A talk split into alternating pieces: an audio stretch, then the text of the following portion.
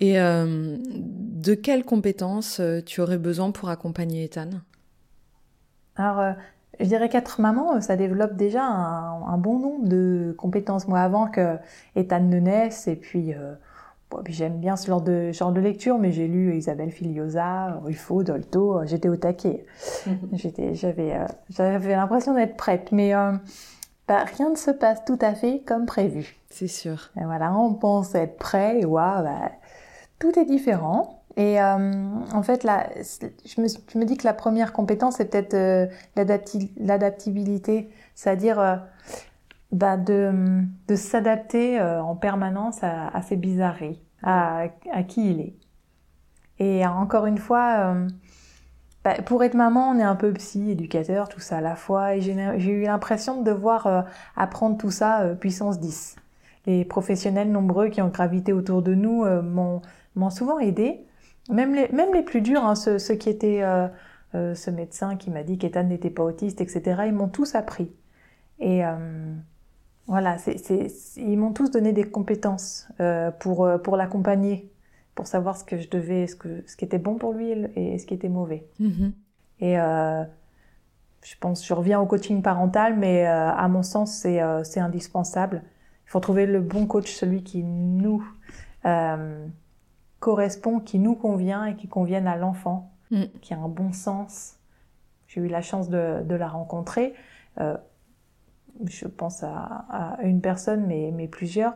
Et je pense que euh, il faudrait que systématiquement, en fait, les professionnels se déplacent à domicile pour épauler, pour conseiller, pour donner, euh, euh, voilà, pour mettre un petit peu leurs pattes dans la vie quotidienne des gens et la rendre plus supportable. Et euh, la méthode ABA, tu disais tout à l'heure qu'elle était développée surtout aux États-Unis. Euh, en France, il y, a, y, a, un centre, il y, a une, approche ABA française? Alors, au jour d'aujourd'hui, je ne sais pas si ça s'est plus développé, mais le, système français puis notre, notre fonctionnement cadre pas tellement avec cette méthode. Aux États-Unis, euh, ça, cadre plus dans leur façon d'être. Euh, voilà, il, se passe quelque chose, ok, on, oriente notre, notre, façon de faire comme ça, on oublie. Nous, on, est plus euh, psychanalyse, à se gratter la tête, et puis on se pose des questions, on se dit que c'est un petit peu de la maltraitance, on entend beaucoup ça hein, sur la BA, parce qu'on les éduque avec des petits morceaux de chips ou de choses comme ça, donc ça serait du dressage. Oui, certainement, un petit peu, en quelque sorte, mais ça fonctionne. En fait, euh, c'est toujours pareil, comme on le disait pour euh, les approches alternatives et complémentaires de la médecine euh, allopathique. En fait, là encore, si on pouvait mutualiser nos savoirs, pouvoir à la fois aller voir le, le, pourquoi et à la fois s'occuper du comment, parce qu'en fait la méthode ABA elle s'occupe que du comment finalement sans, sans, sans savoir euh, le pourquoi mais peut-être que si on mutualisait ces deux, ces deux façons de voir les choses on obtiendrait sans doute des résultats remarquables allier les deux absolument dans le centre dans lequel Ethan est pris en charge euh, essaye de vraiment euh, faire ça. Ils me disent qu'ils s'inspirent de toutes les méthodes. La méthode APA est tellement particulière qu'elle ne, quand, quand, quand, il la met en place de façon très précise, il faut pas s'en détourner d'un iota parce que sinon ça ça fonctionne plus. Du coup, les professionnels euh, ont parfois tendance à se à ne pas s'entendre. D'accord. Je l'ai vu, c'est pour ça aussi que j'avais enlevé Ethan de l'hôpital de jour, pas que, mais l'hôpital de jour et la thérapeute n'étaient pas sur la même longueur d'onde. Euh, effectivement, il faut, faudrait s'inspirer de toutes ces méthodes-là et les enfants étant tous différents, Bien sûr. adapter euh, la prise en charge à chaque enfant. Oui. Alors en quoi euh, vivre avec Ethan, ça impacte ta vie? En tout. Eh oui. ça impacte la vie euh, énormément euh, sur voilà sur le plan social. On peut on peut plus inviter, par exemple, ou on peut plus aller chez chez des amis sereinement, parce que quand on invite des gens ils font tomber les verres, ou il met les mains dans l'apéritif du copain, euh, il éteint les lumières quand il était tout petit, il va fouiller dans le sac des dames, il ramène euh, des trucs qu'elles n'ont pas forcément envie qu'on étale euh, devant tout le monde. Voilà, quand on amène le gâteau, je me souviens d'une fois où chez ma sœur, c'était le baptême d'un de ses enfants, oui, c'est ça. Elle avait fait une belle pièce montée, bah, il a mis la main dessus. Tout enfant peut faire ça, mais lui, c'était très... Voilà, c'était très souvent. En fait, toutes les situations sociales l'angoissent autant qu'il les adore. Donc, euh, il fera tout pour être au centre des attentions. Et euh, ça, ça procure en lui aussi beaucoup d'émotions, donc il ne sait pas toujours les gérer ni les réguler. Alors, euh, on a vu des situations cocasses dirais que recevoir à domicile, à la maison, euh, ça peut être euh, sportif mais euh, gérable. En revanche, passer une soirée sereine avec des amis en sa présence, surtout chez eux, là c'est pas possible. S'il va jouer avec les autres enfants, on peut être sûr que dans cinq minutes, il y a des cris, les enfants vont revenir. je me souviens d'un petit garçon qui était arrivé, je sais pas quel âge il avait, oh, il devait avoir deux ans, et il s'est planté au milieu du salon, puis il a crié Mais ah, J'ai dit Je comprends, c'est un eh effet qui me fait aussi parfois. Donc on est obligé de prendre Ethan avec nous alors que tous les autres enfants jouent à côté. Euh, on peut pas lui dire stop, les autres euh, personnes ne comprennent pas toujours ça, donc on, est, on sent bien qu'on est aussi un peu la cible de c'est pas qu'ils veulent critiquer, mais ils en ont marre et eux, ils ont envie de lui dire mais arrête, euh, ça suffit, tu t'assieds là et tu te tais, ça ne fonctionne pas et c'est même contre-productif. Donc on est confronté à ce petit garçon-là qui fiche un petit peu la soirée en l'air euh, de, tout le monde, on peut pas l'arrêter et, euh, et c'est voilà, il, passe pour un enfant mal élevé. on a donc nous euh, l'impression d'être euh, jugé euh, comme tel. Il faut passer, il faut passer outre ça et puis se dire que finalement, on sait nous qu'il est pas mal élevé. Dans notre fort intérieur, on sait qu'on peut pas faire autrement et puis tant pis pour les personnes qui pensent autrement. Bien sûr, mais c'est vrai que ça doit pas aider quand les personnes environnantes en fait pensent que il faut faire de telle et telle manière et que c'est parce que vous vous savez pas faire. Ouais, on a eu beaucoup de, de, de, conseils, entre guillemets. Euh.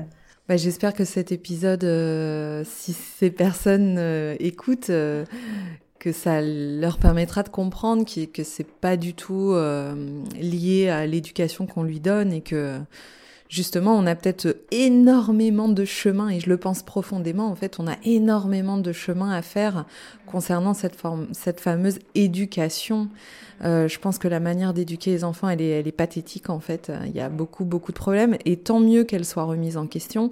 Et je pense qu'avec Ethan, tu es obligé, en fait, de la, de la remettre en question. Tout à fait d'accord. Et euh, c'est en ça aussi que cette euh, vision des choses m'a fait énormément grandir Bien sûr. Et euh, c'est une éducation positive en fait. Et je vois, euh, on, a plein d'automatismes quand on éduque un enfant. Ces automatismes avec lui, ils fonctionnent pas, donc on se remet en question. Mais en fait, autant mieux parce que c'est pas la, c'est pas la bonne méthode que de dire à un enfant tais-toi parce que tu fais trop de bruit. C'est non. Euh, justement, l'enfant fait du bruit, il parle parce qu'il veut exprimer quelque chose. On est en train de mettre un couvercle dessus, et après, ça a des effets souvent euh, très important sur euh, l'adulte que ce petit bout de chou va devenir. Eh bien oui, puisque j'ai ces mêmes adultes en, séance et donc et, donc en fait on, voit tout de suite que l'approche éducative elle est fondamentale parce qu'elle structure en fait euh,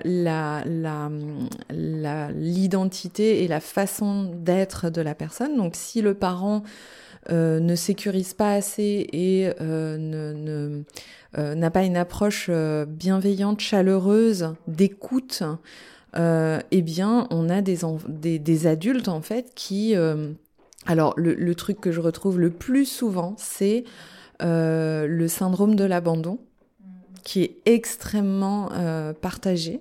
C'est parce que l'enfant n'a pas, s'est pas senti écouté? Alors, c'est le manque de sécurité affective et le manque de soutien concret, c'est-à-dire le guider pas à pas plutôt que de l'engueuler parce qu'il n'a pas fait quelque chose alors qu'on ne lui a pas montré comment le faire. Et donc, il a besoin de connaître le pas à pas. il faut s'adapter aussi à son rythme. Euh, donc, lui dire mais tu vas pas assez vite ou euh, tu tu le fais pas bien, euh, bah ça ne l'aide pas quoi. Et donc, il y a énormément de d'approches en fait qui sont héritées des générations d'avant, mais qui elles vivaient dans d'autres contextes euh, de société, qui sont du, qui sont des approches qui ne sont absolument plus adaptées à la vie qu'on mène aujourd'hui. Et aujourd'hui, on a besoin tous d'être euh, libres et surtout autonomes. Et en fait, la plupart des êtres humains ne sont ni libres ni autonomes. Absolument. Et cette autonomie-là, elle, elle, elle, elle prend toutes ses racines dans l'éducation que l'on reçoit. Ça, c'est sûr et certain. C'est clair. J'en ai vraiment, vraiment pris conscience euh, avec, euh, avec euh, toutes les prises en charge. Ouais. Et bah, voilà, Ethan, il te pointe ça en permanence, que tu peux pas. Tu peux pas mettre en place toutes ces procédures éducative. Tu peux pas agir en lui disant mais tais-toi, euh, regarde la télé 5 minutes, etc. Ça marche pas. Donc tu te remets en question. merci, merci. Euh, bah, c'est pas facile, mais merci pour lui, merci euh, à lui pour ça. D'autres choses qui, qui, impactent ta vie avec, avec Ethan? Bah, D'autres choses, là j'évoquais les invitations, les, les, les, la vie sociale. Euh, toute sortie aussi euh, est difficile. Mais oui. Parce que euh, faut l'avoir à l'œil tout le temps.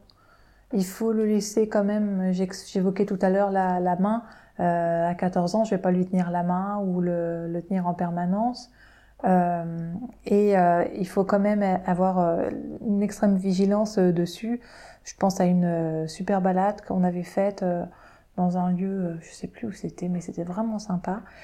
Il était calme, bien tranquille, il n'y avait rien qui laissait présager que il allait prendre les lunettes d'un monsieur qu'il a croisé et les tordre. Ah, et voilà. Bon, là, c'était pas très grave. En fait, souvent, il faut se dire après coup que c'est pas très grave.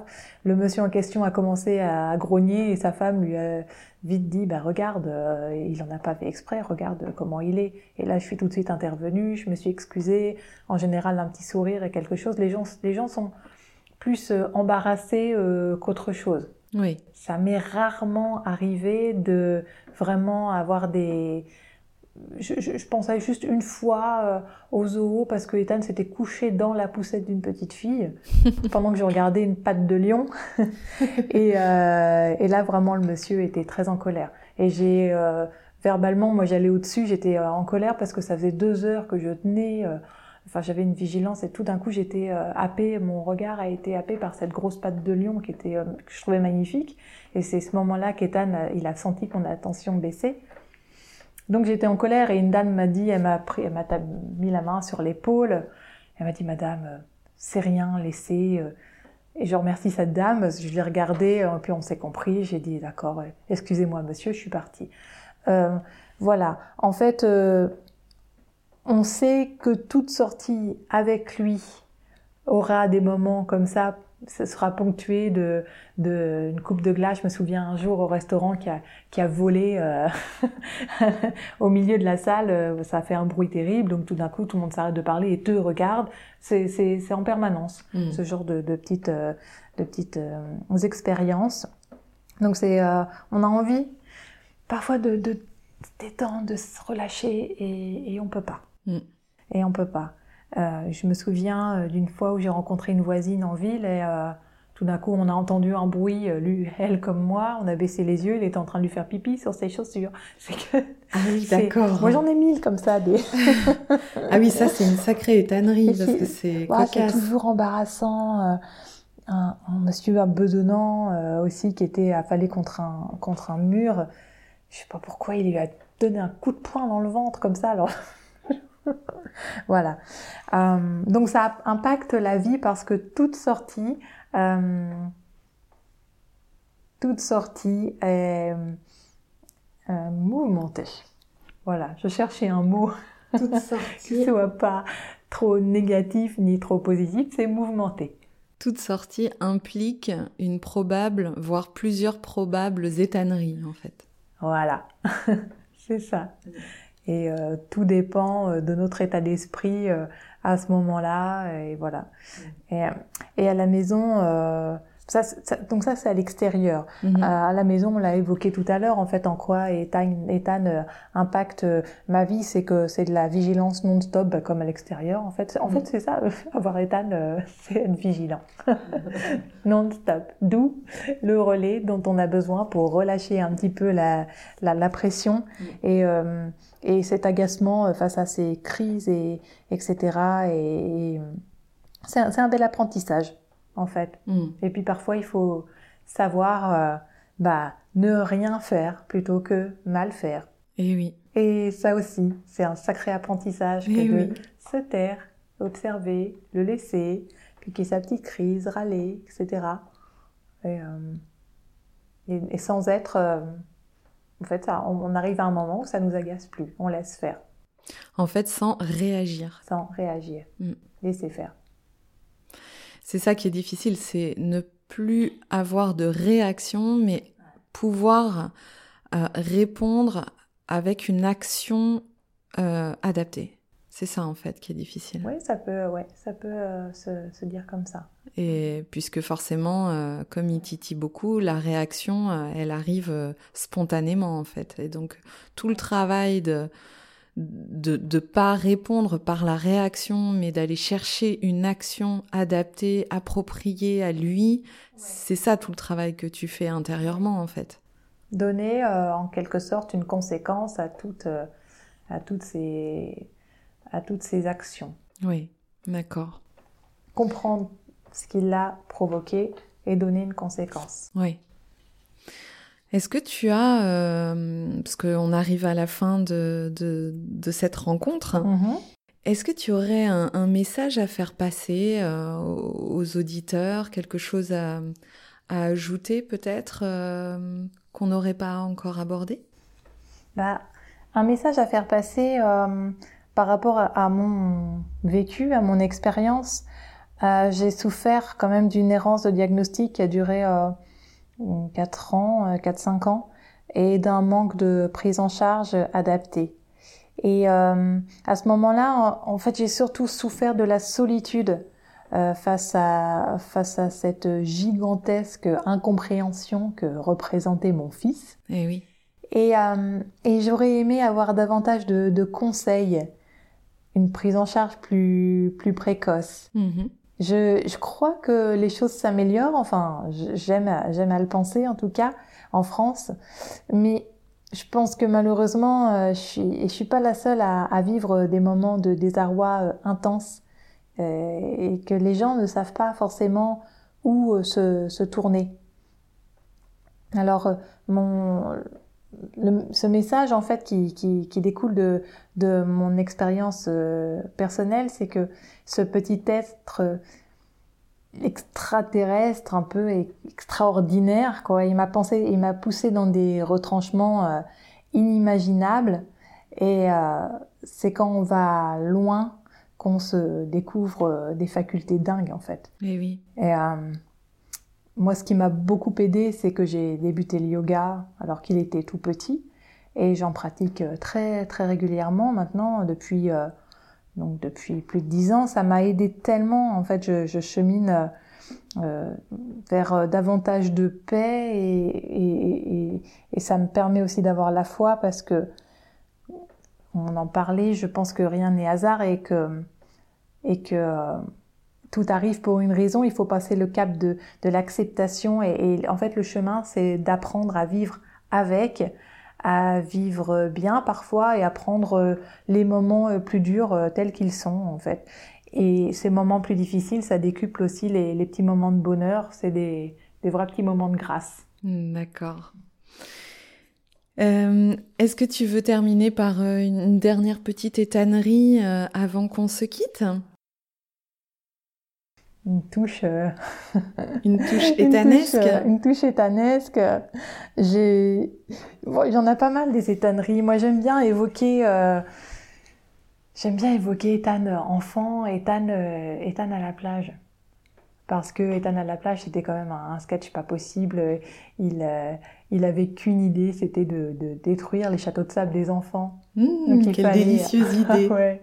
Alors ça, ça, ça mène en fait, on s'installe, on, voit les, gens qui sont super cool avec euh, des enfants qui font des châteaux de sable. On, a super envie en fait d'être à leur place à ce moment-là parce que nous, on l'observe et dès qu'on lâche un petit peu euh, l'attention, il court vers un château. On entend un, enfant hurler et euh, voilà. Alors plusieurs fois, on s'est euh, levé, on a tapé des, sprints pour le plaquer au sol. Donc on arrivait de la tête dans le sable devant le papa qui était en train de lire un livre avec son petit enfant qui jouait tranquillement avec son seau. Et puis nous, on le rembarque, la, le, on, on, rembarque le nôtre sous le bras. Voilà, il, il, avait repéré aussi les crèmes solaires, il adorait euh, aller appuyer dessus, évidemment, ça fait euh, un gros jet et puis ça retombe euh, en général sur une femme qui tranquillement est en train de, de bronzer au soleil. Ça, je trouvais que c'était des petites étanneries de, de, de, de, vacances. D'accord. les étanneries de vacances. Les étanneries de vacances, mettre les serviettes dans la piscine, voilà, ce genre de choses. C'est c'était assez, assez cocasse. Euh, il, euh, à la maison aussi, des petites étanneries euh, qui arrivent euh, de temps en temps, c'est qu'il il va cuisiner, mhm. donc nous faire une bûche de Noël. Donc il allume le, le, feu euh, et il met dans une casserole du café, un tas de choses, du miel, et puis tu, toi tu sens le brûler, et il est en train, et Ethan est avec une cuillère en bois en train de pouiller sa petite mixture, bah je fais une bûche de Noël, en train de se, ça le fait bien rigoler. Si on va au restaurant, il trouve aussi euh, voilà des, des, des choses, j'évoquais tout à l'heure la coupe de glace qui vole ou euh, un, un, tube de mayonnaise sur lequel il appuie aussi au moment où une femme passe, et puis voilà, elle était enduite de maillot. Et il a regardé avec sa petite main. Et c'est, des étonneries comme ça, un petit peu, euh, un petit peu euh, continuelles. Euh, je me souviens, alors Ethan à Paris, c'était pas mal aussi. je sais pas pourquoi ça me vient là, mais les, Parisiens sont, sont, sont, sont, sont pressés, ils sont dans leur vie, etc. À un moment, il leur faisait des bisous. Il était dans sa face bisous et salut, bisous. Ils aiment pas du tout ça, mais c'était une agression pour eux, quoi. Qu'Ethan vienne leur faire des bisous sur le bras. Et euh, à la Tour Eiffel, il adore aussi fouiller dans les sacs des, gens, ça le, ça le, ça, le questionne, ça le fascine, ça le fascine des gros sacs, et il se dit qu'il y a peut-être quelque chose qui, pour lui là-dedans. Et donc c'était un touriste allemand, il a commencé à fouiller dans son sac et le touriste a vraiment cru qu'il allait lui, que c'était un pickpocket, hein, qu'il allait lui dérober le contenu de ses précieux achats. Donc il a commencé à le taper avec son sac. Ah on est... arrivé, on a essayé de faire comprendre au monsieur qui était furieux qu'il n'y a pas de souci, euh, nos problèmes, euh, une niche de problémos. ah oui, c'est vraiment cocasse en fait comme situation. Euh. Ah mais sur le coup, je, racontais aussi récemment, parce que bah, c'est hier soir chez des amis, ils m'expliquaient qu'ils étaient allés visiter les châteaux de la Loire, Chenonceau, et on l'a emmené, je crois que c'était l'année dernière, alors, pendant toute la visite, en fait, il euh, frôlait du doigt toutes les. Il avait compris qu'on était dans un lieu où euh, il y avait des choses fragiles. Et je pense qu'il me cherchait, en tout cas, moi j'avais cette sensation qui. toutes les tapisseries, il frôlait du doigt, etc. Et donc je, j'étais en vigilance. En même temps, je voulais être tranquille. On était en vacances, donc j'étais dans cette dualité. Et on arrive dans une pièce. Et il me dit, maman, c'est quoi ça? C'était des, des fauteuils en tapisserie d'Aubusson. Mm-hmm. Alors il y avait plein de gens autour de moi, je voulais faire la maman, attentive. Oui mon chéri, alors tu vois ce sont des fauteuils en tapisserie d'Aubusson que Louis XIV, que tu vois ici, a euh, offert euh, au roi qui habitait à l'époque dans ce château. Ah d'accord. Et c'est quoi ça? Et là il montre le petit écriteau qui est sur euh, le fauteuil interdit de s'asseoir.